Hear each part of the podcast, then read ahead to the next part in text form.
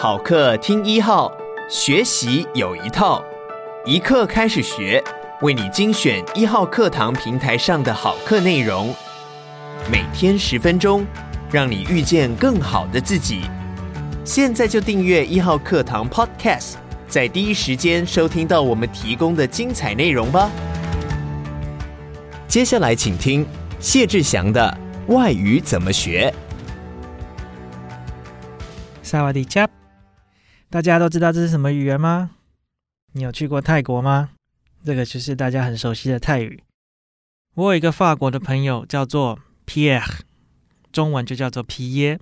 他绝顶聪明，也热爱东方文化，热衷学习中文和日文。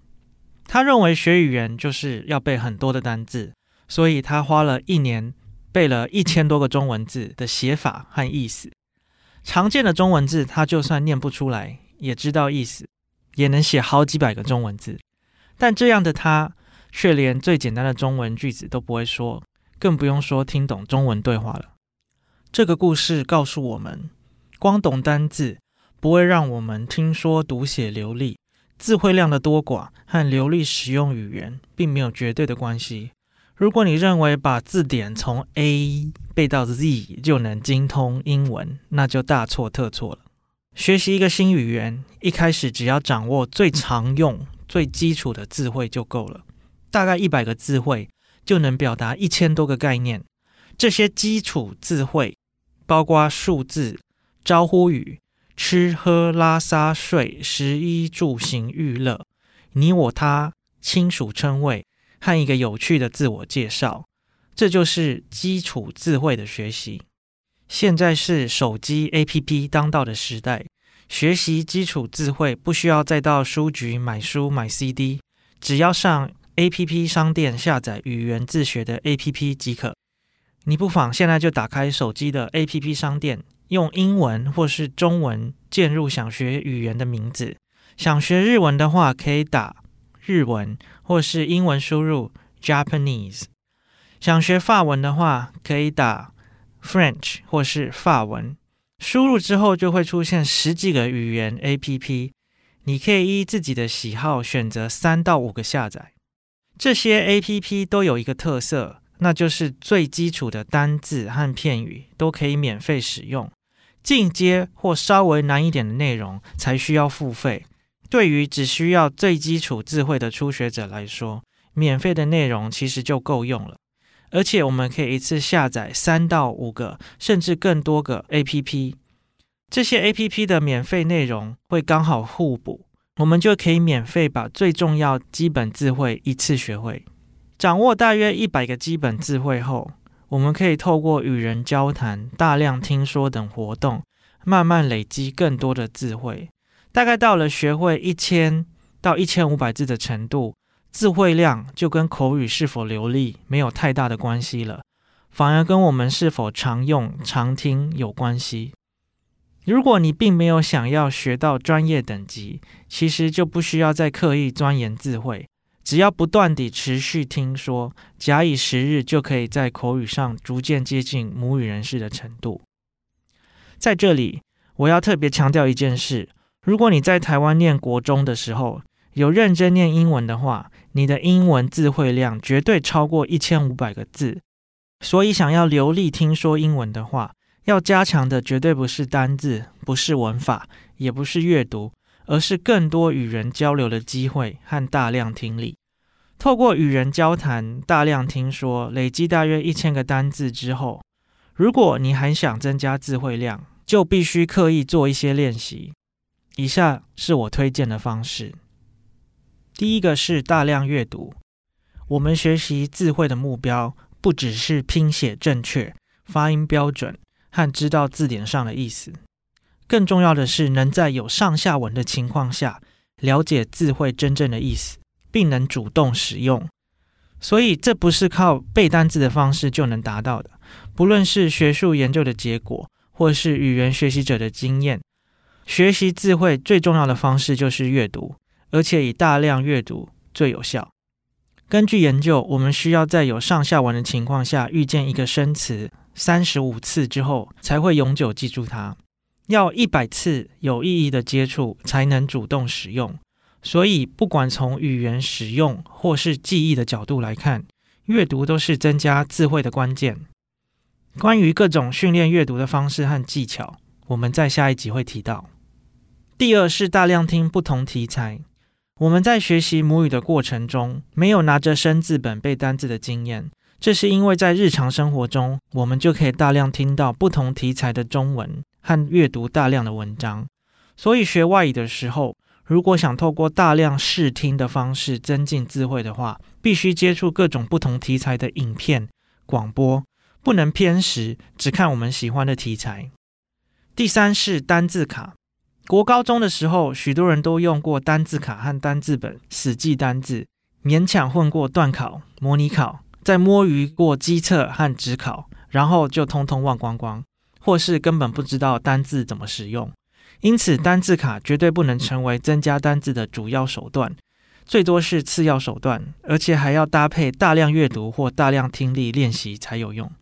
我曾经做过一个非常自虐的实验，我透过一个叫做暗记的单字 APP，下载了一千多张韩语单字卡，花一个礼拜的时间，每天无数次的狂翻猛背，但最后几乎一个字都没有记下来。后来搭配大量阅读韩语才比较有效。关于单字卡的制作，我有一个建议，那就是越简单明了越好。因为单字卡只是帮助增强印象，主要是靠大量阅读了解用法和字义，所以不需要在字卡的制作上花太多时间。第四是用同根词和介字暴增词汇量。我先举一个例子来说明什么是同根词。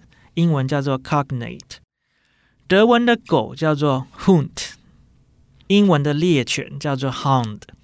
你有没有觉得这两个字的拼字、语义还有发音都很接近呢？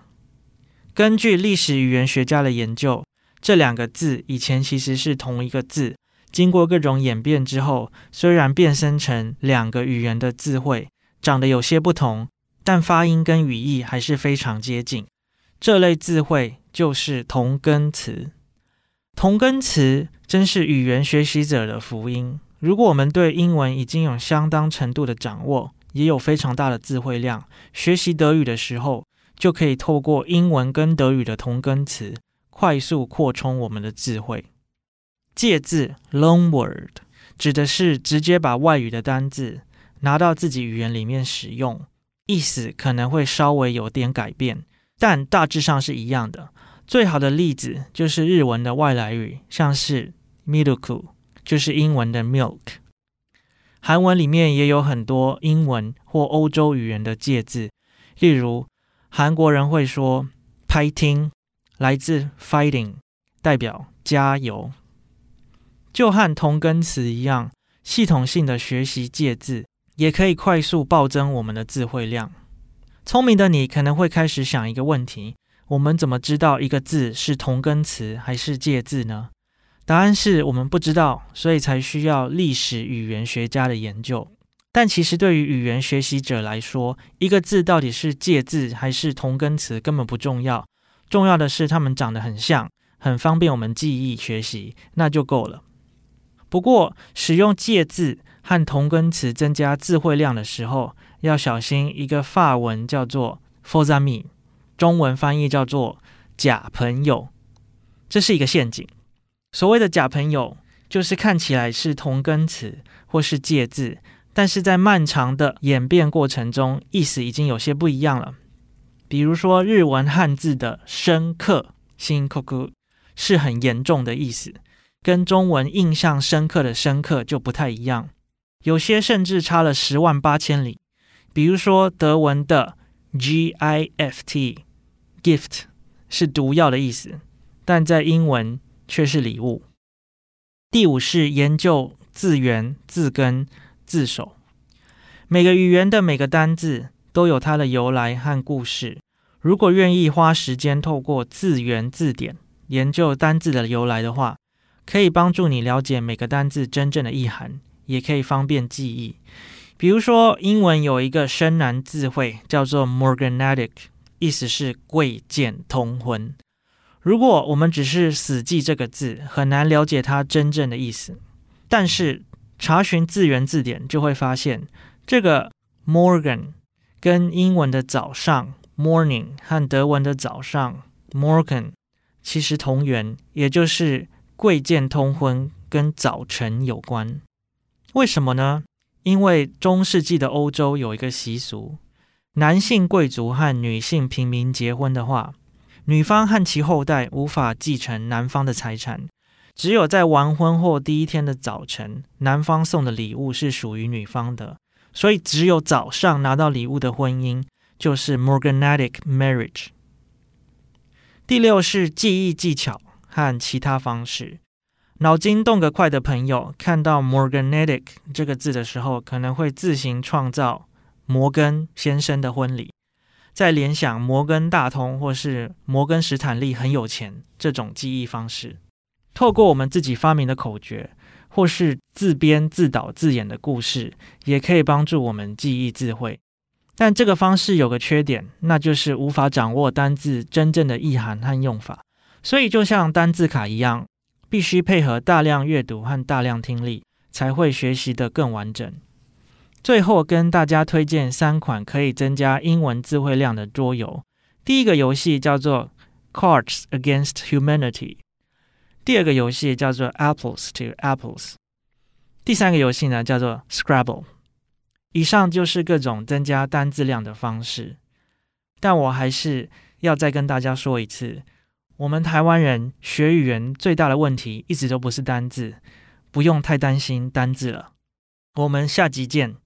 拉弓呢？感谢你收听一课开始学，鼓励你现在就下载一号课堂 APP，购买谢志祥的《外语怎么学》，收听完整课程吧。也鼓励你把一号课堂 Podcast 分享给你的亲朋好友，每天十分钟，遇见更好的自己。一号课堂。